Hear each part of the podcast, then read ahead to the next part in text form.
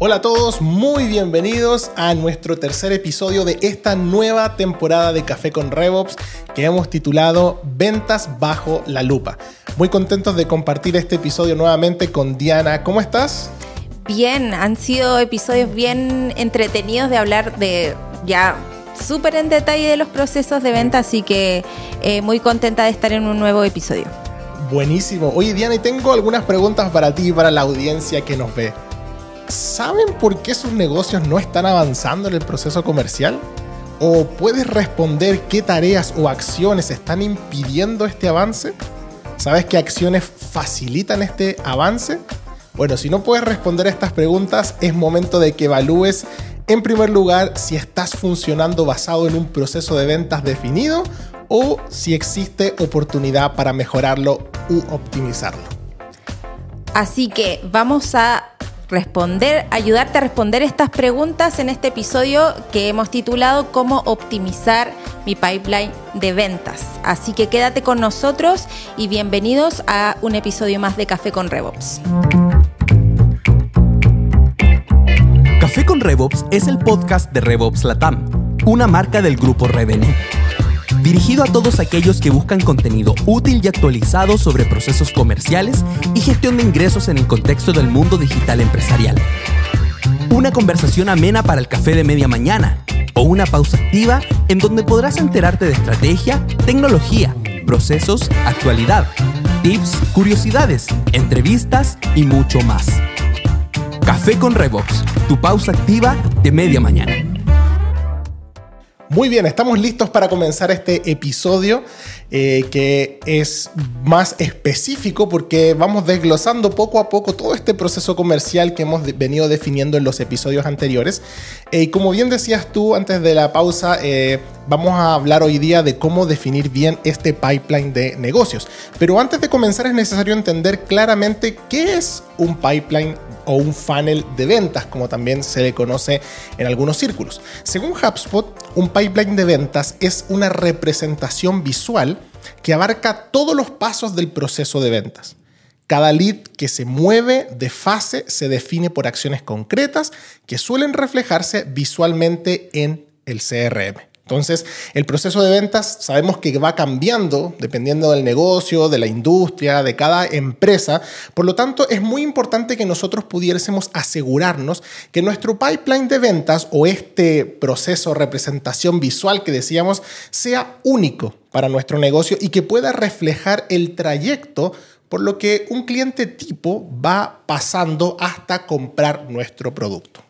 Claro, el pipeline de ventas debiese funcionar como, como una historia, como si yo pudiera ver el pipeline que me cuente la historia de los negocios, de finalmente cómo eh, nuestro equipo está logrando alcanzar sus metas y obtener la información que necesita eh, y con esa información ver qué hay que ajustar, qué hay que rediseñar, ¿Qué historia es la que nos debe contar? Es la historia de nuestras ventas. Mm. ¿En qué etapa están los negocios? ¿Cuántos negocios tengo próximos a cerrar?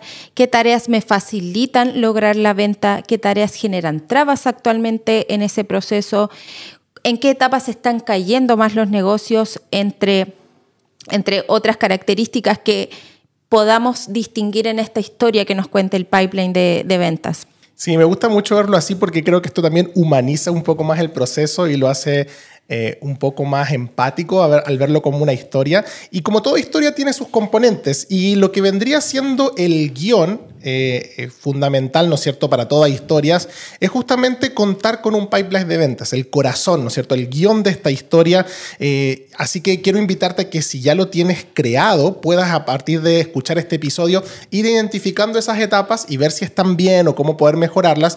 Y si no, bueno, te ayudaremos a poder crearlo de tal manera que vaya contando esta historia. Y vamos a hablar entonces de algunos componentes que pueden servir para analizar este pipeline y detectar dónde van a estar estas oportunidades de mejoras. Y estos componentes básicamente van a ser tres los que vamos a abordar hoy. Pueden haber muchos más, pero nos vamos a enfocar en tres. El primero tiene que ver con optimizar el playbook de ventas, que estuvimos hablando un poquito de esto en el episodio pasado. El segundo es optimizar la velocidad de ventas. Y el tercero va a ser específicamente sobre un análisis de este proceso comercial, pero desde una perspectiva externa. Así que no sé si pudiésemos empezar con el primero, Diana, de cómo optimizar este playbook de ventas. Eh, perfecto, empecemos entonces y eh, hablemos del playbook. Entonces, uno de los principales componentes a revisar es, es, asegurarte que la información con la que cuenta el equipo comercial está siendo certera.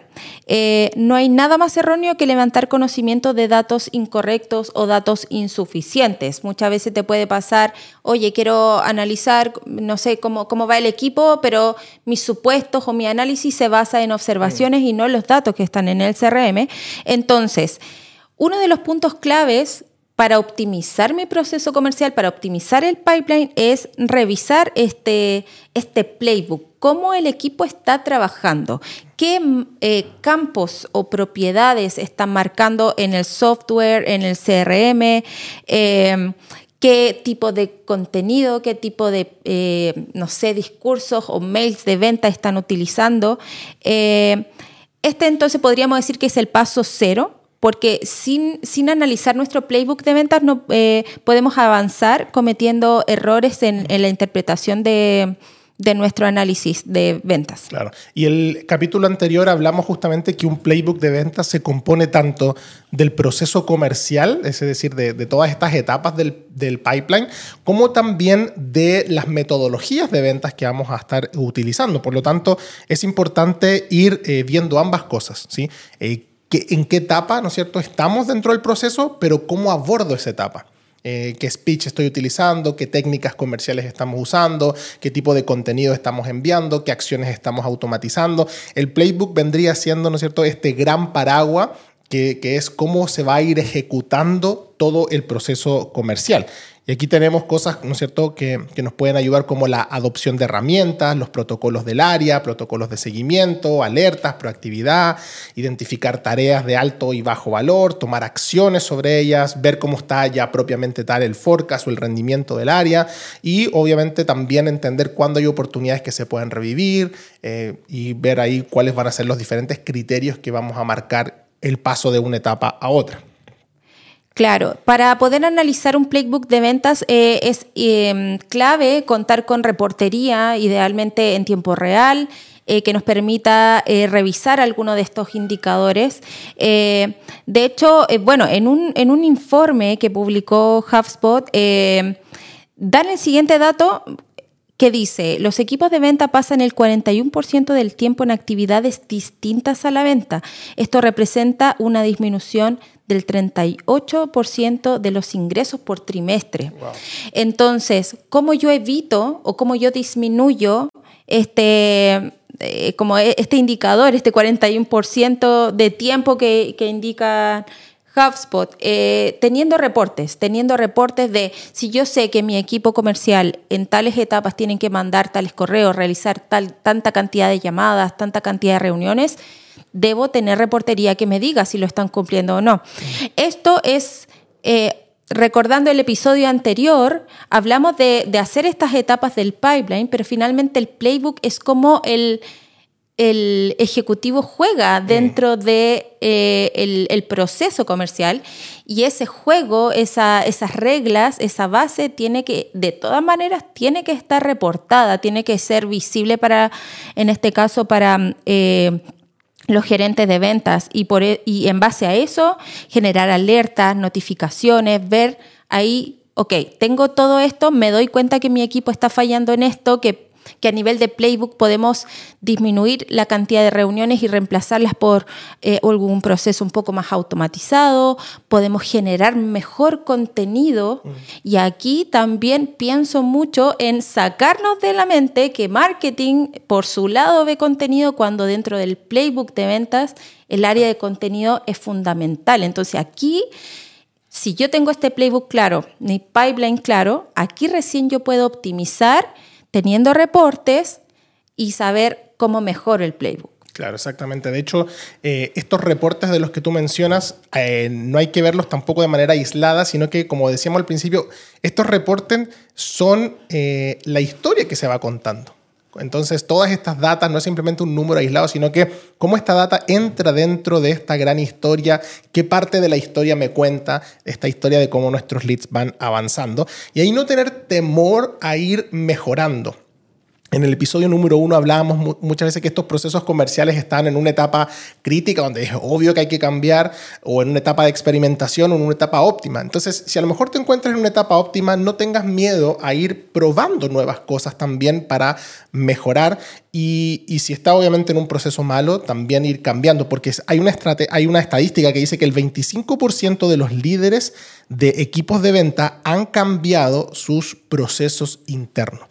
Entonces, no deja de ser que un cuarto, ¿no es cierto?, de todos los líderes de venta encuestados en, esta, en este reporte que de Zendesk Sales del 2021 reportó que eh, habían estos cambios internos en el proceso. Yo creo que es muy importante porque a muchos les da miedo este cambio. Es que yo lo he venido haciendo así por mucho tiempo, no quiero modificar nada, no quiero tocar nada, pero no porque algo funcionó en el pasado es sinónimo de que va a seguir funcionando, sobre todo en, en industrias que van cambiando mucho constantemente.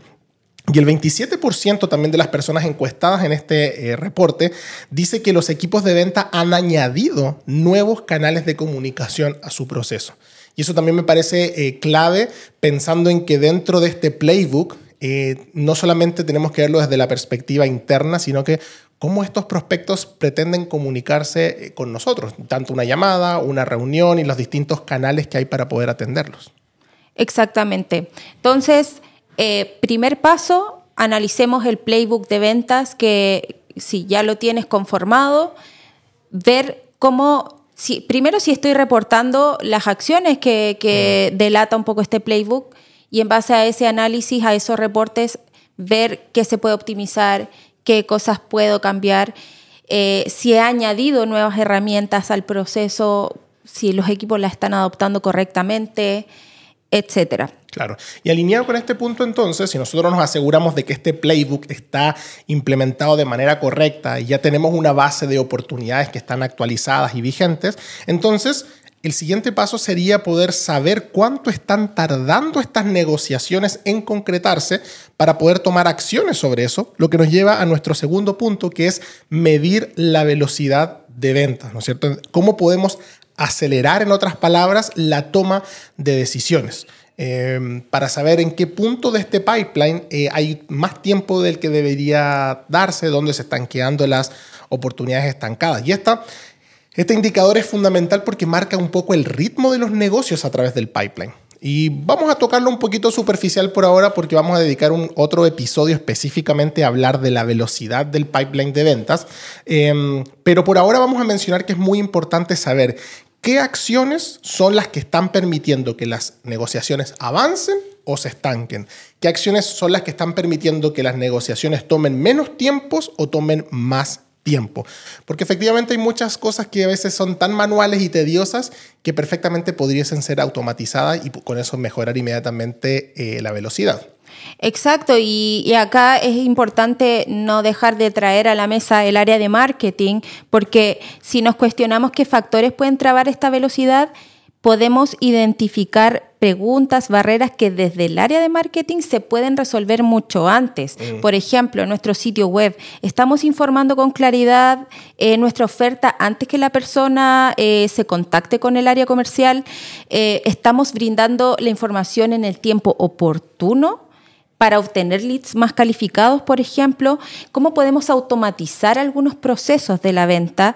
Eh, que, son justamente tareas manuales actualmente en el área comercial y estas tareas pueden ser mucho antes, desde, desde el proceso que uno identifica más como hacia el marketing. Entonces, eh, claro, queremos abordar la velocidad de ventas en este capítulo pensando en todo el proceso eh, y, también en la alineación entre equipos que, hemos hablado bastante y que es muy, muy clave. Entonces, Actualmente se ve esta tendencia de que entre más calificado llega el prospecto al, vendedor, es más probable su cierre.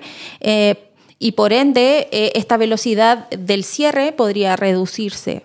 Entonces, em, muy importante analizar la velocidad de ventas desde el punto de vista de marketing y de ventas alineados en torno a ese indicador. Claro, porque yo creo que a todos nos ha pasado que los que trabajamos en el área comercial, que llega un prospecto a veces muy calificado, donde el proceso fluye, es rápido, eh, toma menos tiempo de lo normal, y justamente porque muchas veces estos prospectos vienen ya con todo un research sobre el cuerpo y llegaron con nosotros como a tomar la decisión final. Pero ¿qué pasa cuando no es así? ¿Cómo podemos acelerar esto? Y ahí es muy importante esa alineación con marketing que tú dices, para asegurarnos que en nuestro sitio web esté muchas de las cosas que a lo mejor yo podría abordar en una reunión y sería pérdida de tiempo. ¿Cuánto cuesta algo? ¿Cuál es el proceso que usamos para atenderte? ¿Cómo, ¿En qué consiste nuestro producto? Toda esa información el prospecto la puede revisar en la página web. Entonces, si nosotros estamos metiendo mucha de esa información en nuestras propuestas comerciales, en nuestras reuniones, eh, estamos haciendo que el proceso se alargue innecesariamente. Eh, no sé, cosas tan sencillas como agendar una reunión a través de un link de agendamiento. Eso podría acelerar inmediatamente el pipeline de venta en, vez de estar, sí, ¿qué día te puedes juntar tú? No, yo puedo tal día. No, es que ese día no, mira, aquí te pasan unas, son tres o cuatro correos a veces para agendar una reunión, cuando simplemente es como, aquí está mi link, agenda cuando tú quieras, o disponibilizar ese link en la firma de mi correo, en el sitio web, un chatbot de prospección que pueda inmediatamente calificar y mandar prospectos al área comercial agendados. Todas esas cositas son increíbles como no solamente son acciones de marketing como a veces se ven, sino que son acciones concretas que agilizan mucho más eh, que el negocio se mueva más rápido por el pipeline. Claro, y, hago mención a, lo que hemos hablado bastante, que es tener muy claro cómo mm. compra nuestro potencial cliente.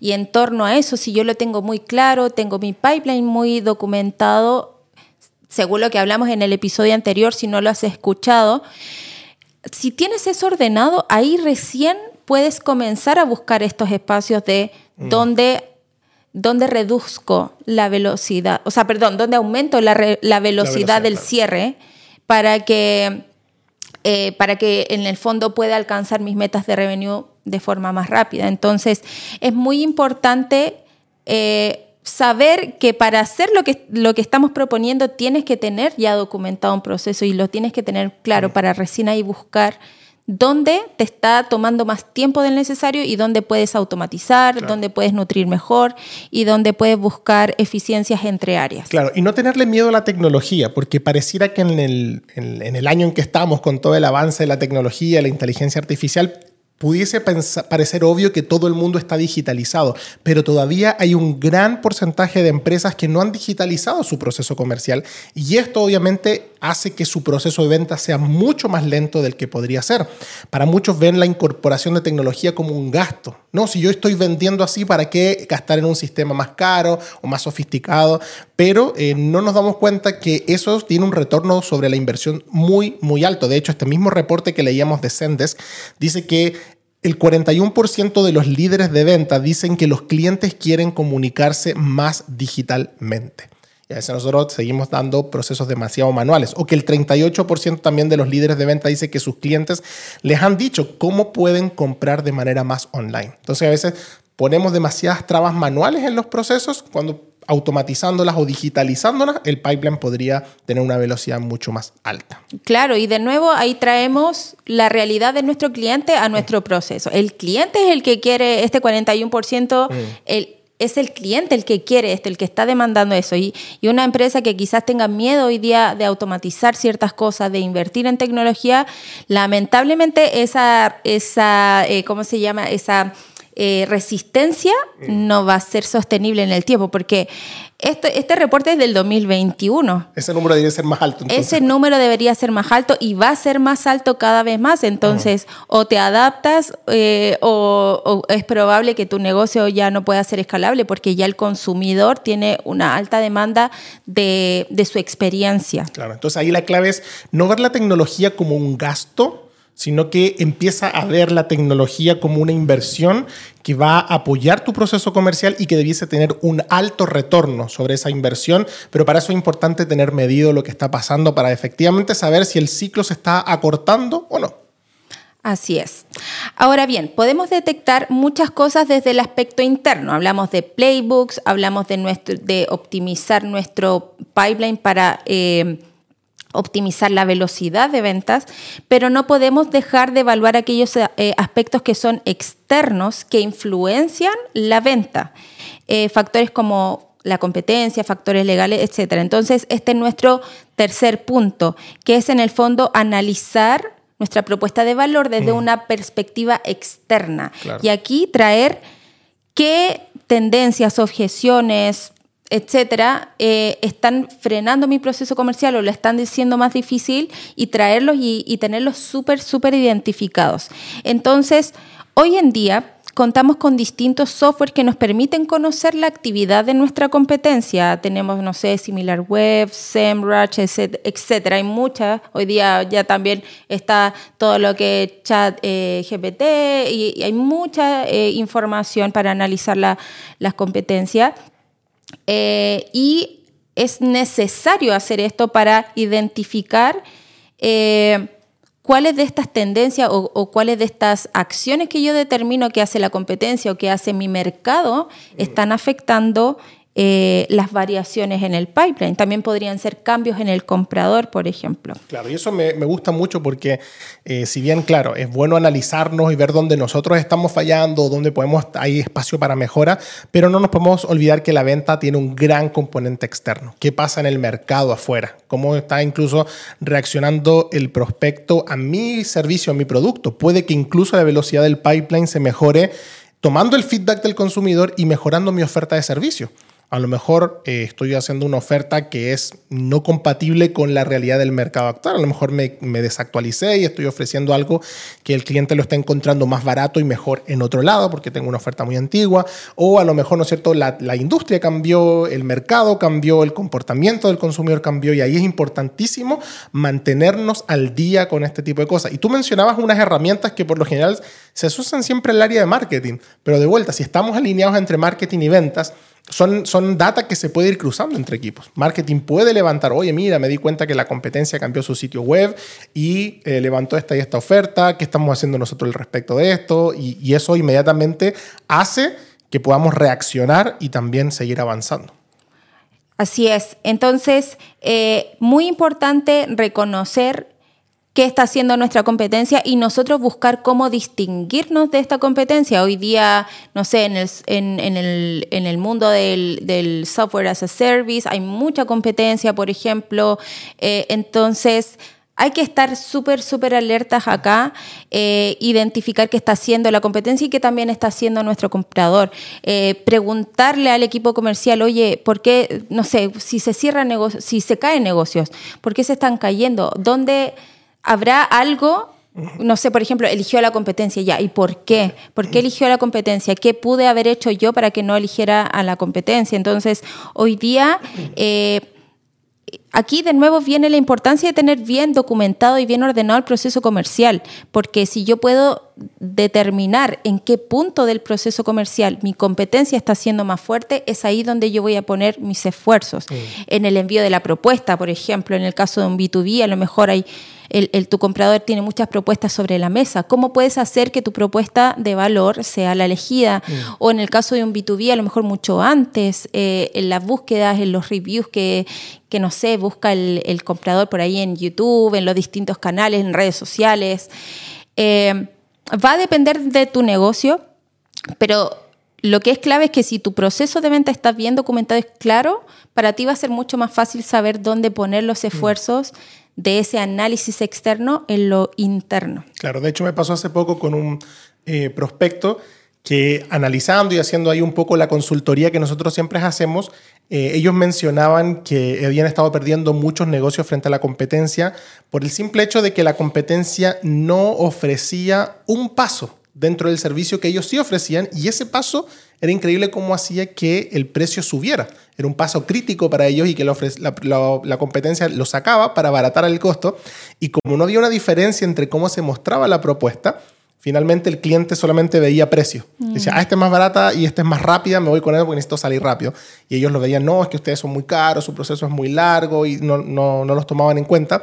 Cuando viendo ahí con el cliente, mi recomendación era como, asegúrense de educar a su prospecto en una etapa más temprano de por qué ese paso es fundamental para tener éxito al final del proyecto y que no se trata solamente de vender algo rápido y a un costo más barato. Y eso inmediatamente como que hacía mucho sentido decir, wow, estamos fallando en nuestro pipeline, equivocándonos simplemente por no tener esa claridad que si ya tenían el dato de que la competencia estaba haciendo eso, era cosa de empezar a diferenciarse desde ese punto de vista. Buenísimo el ejemplo, muy, muy práctico.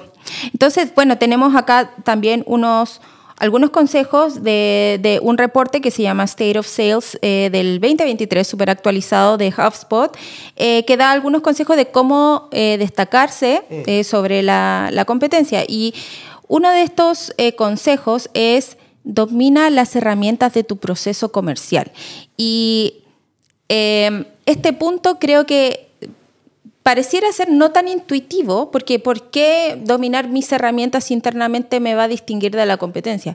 Pero pasa que si tú sabes por todas las fuentes de información, cómo la recibes, tú vas a poder proveer al cliente una mejor experiencia. Si llega un cliente, un potencial cliente, perdón, que tú sabes qué, qué sitio visitó, qué página de tu sitio web leyó, qué, con qué contenido interactuó, tú no vas a duplicar información en el proceso de venta, tú vas a saber por tu software y por tus herramientas, ah, este potencial cliente ya hizo esto, abrió tal correo, abrió tal información, ya leyó esto, entonces, ¿cómo lo ayudo a seguir avanzando? Seguramente tiene un alto interés. O por el caso contrario, llegó un prospecto, pero eh, no tengo nada de información, está en una etapa muy inicial, entonces mi playbook, como yo lo uso en mi playbook, va a ser distinto en la etapa en la que llega ese contacto. Sí, ¿no? Y también como usar estas herramientas a nuestro favor. Eh, a mí me ha pasado, ¿no es cierto?, que nuestra página web es muy fácil agendar una reunión con nosotros. Hay un chat ahí de autoatención. Tú dices, quiero solicitar una reunión con alguien, te dice a qué hora, qué día, y finalmente uno aparece en esa reunión y me han dicho más de algún prospecto, oye, eh, de, hecho recuerdo uno que me dijo, eh, gracias por esta reunión, fue súper rápido trabajar con ustedes, todavía estoy esperando eh, reunirme con otras empresas porque todavía no logro coordinar con ellos, pero con nosotros fue un proceso súper rápido. Entonces eso inmediatamente te destaca de la competencia y obviamente agiliza también la velocidad del pipeline. Buenísimo. Y bueno, otros consejos que da este, este reporte es, bueno, en segundo lugar, reunir material de habilitación de ventas. Ya hemos hablado de, de lo que es el playbook y, y en el fondo acá es reunir material como, no sé, casos de éxito, casos de uso, por industria. Si vienen muchos contactos que son de cierta industria, hagamos información específica para esa industria, etcétera. Testimonios, en caso de, un eh, B2C, reúne reviews, testimonios eh, y déjalos ahí también visibles, visibles para, para tus potenciales compradores. Otro consejo es mantente al día, obviamente, de las noticias de tu industria, tendencias y reportes para ayudar a, los prospectos, porque en el fondo, si tú sabes la tendencia que hay, ya sabes cómo viene, ya sabes qué cambios potenciales ha tenido en su proceso de, compra, entonces eh, mantenerse al día es súper importante. Eh, y eh, por último, activar alertas y automatizaciones que te ayuden a hacerle un seguimiento más a tiempo a tus prospectos. Si hay un correo que se pueda automatizar para que el contacto no sienta que se demoraron dos días en contactarme, hazlo. Eso te va a diferenciar inmediatamente de tus competidores. De hecho, ese último punto me gusta mucho porque nosotros que usamos HubSpot, eh, HubSpot te alerta cuando alguien visitó tu página web, cuando un prospecto abrió la propuesta que le enmendaste, cuánto tiempo pasó en esa propuesta. Entonces son alertas que a veces tú podrías decir, ¿cuándo es el mejor momento para hacer un seguimiento de qué le pareció la propuesta? Bueno, cuando la abre. Entonces, ¿cómo es eso? Bueno, el CRM me notifica y dice, Diana acaba de abrir el correo propuesta, ¿no es cierto?, que le enviaste. Entonces, a los dos minutos después, oye, te llamaba para saber qué te había parecido la propuesta y es un timing también perfecto por simplemente saber ocupar esta tecnología a nuestro favor. Sí, hay otra funcionalidad de HubSpot, eh, ah, vamos a hablar aquí un poquito de HubSpot, pero nosotros lo amamos. Eh, me encanta la funcionalidad de documentos, mm. porque tú subes un documento, por ejemplo, una propuesta comercial y puedes analizar todo... Eh, ¿Cómo, Los- cómo los el, lector, sí, los slides, cómo, en qué, en qué slides se quedaron más tiempo, cuáles pasaron más rápido, eh, cuánto se demoraron en leerla y, y son insights súper buenos para ver, oye, mis propuestas están muy largas, a lo mejor se quedan en la segunda página y la cierran porque típico, comenzamos hablando de nosotros, nosotros, nosotros, nosotros, lo veo siempre. Eh, entonces también hay funcionalidades así súper, súper buenas que en el fondo lo único que te van a hacer es proveer una mejor experiencia para tus clientes. Así es, vamos a tener que hablar un día de HubSpot y todas estas Sí. ventajas maravillosas que tiene. Eh, pero antes de llegar a la tecnología, como hablamos en nuestra primera temporada, es importantísimo el proceso y por eso que dedicamos tanto tiempo a hablar de procesos y de todas estas configuraciones que son tan vitales, porque si el día de mañana eliges el CRM que tú quieras y no tienes un proceso claro y documentado, va a fallar, sea. HubSpot o sea cualquier otro. Exacto. Así que, bueno, Diana, muchas gracias por todos tus insights, por todos tus ejemplos. Eh, muy, buen, muy buen episodio. En resumen, entonces, hoy día les hablamos sobre cómo poder optimizar el pipeline de ventas y mencionamos tres aspectos fundamentales. Uno, optimizar nuestro playbook de ventas. Dos, optimizar la velocidad de este pipeline, que eran dos puntos que tienen que ver más con lo interno. Y el tercer punto que tiene que ver más con lo externo, hablamos sobre hacer un análisis del proceso comercial, pero desde una perspectiva externa. Excelente, creo que son, son cosas muy prácticas que, que ya quienes nos escuchan, hay, hay algunas de ellas que quizás podrían empezar a revisar en sus organizaciones. Si tienen un proceso comercial documentado, revisen dónde pueden optimizar para hacer el, el proceso más veloz. Eh, asegúrense que sus equipos comerciales estén contando con la información y los recursos que necesitan eh, y manténganse al día de las tendencias y cambios que pueden haber externos, tanto de su competencia como de sus potenciales clientes. Buenísimo. Muchas gracias entonces a todos por eh, llegar hasta aquí en este episodio y nos preparamos para un siguiente episodio donde vamos a seguir profundizando diferentes de estas temáticas bajo este gran tema de ventas bajo la lupa. Así que gracias y nos vemos en un próximo episodio. Gracias, nos vemos. Este podcast fue una producción de RevOps Latam, una marca del grupo Revenue. Gracias por acompañarnos en este episodio. Esperamos que hayas disfrutado de la conversación y la información que aquí te entregamos. ¿Tienes alguna sugerencia o pregunta? Síguenos en nuestras redes sociales y déjanos tus comentarios. Café con RevOps, tu pausa activa de media mañana.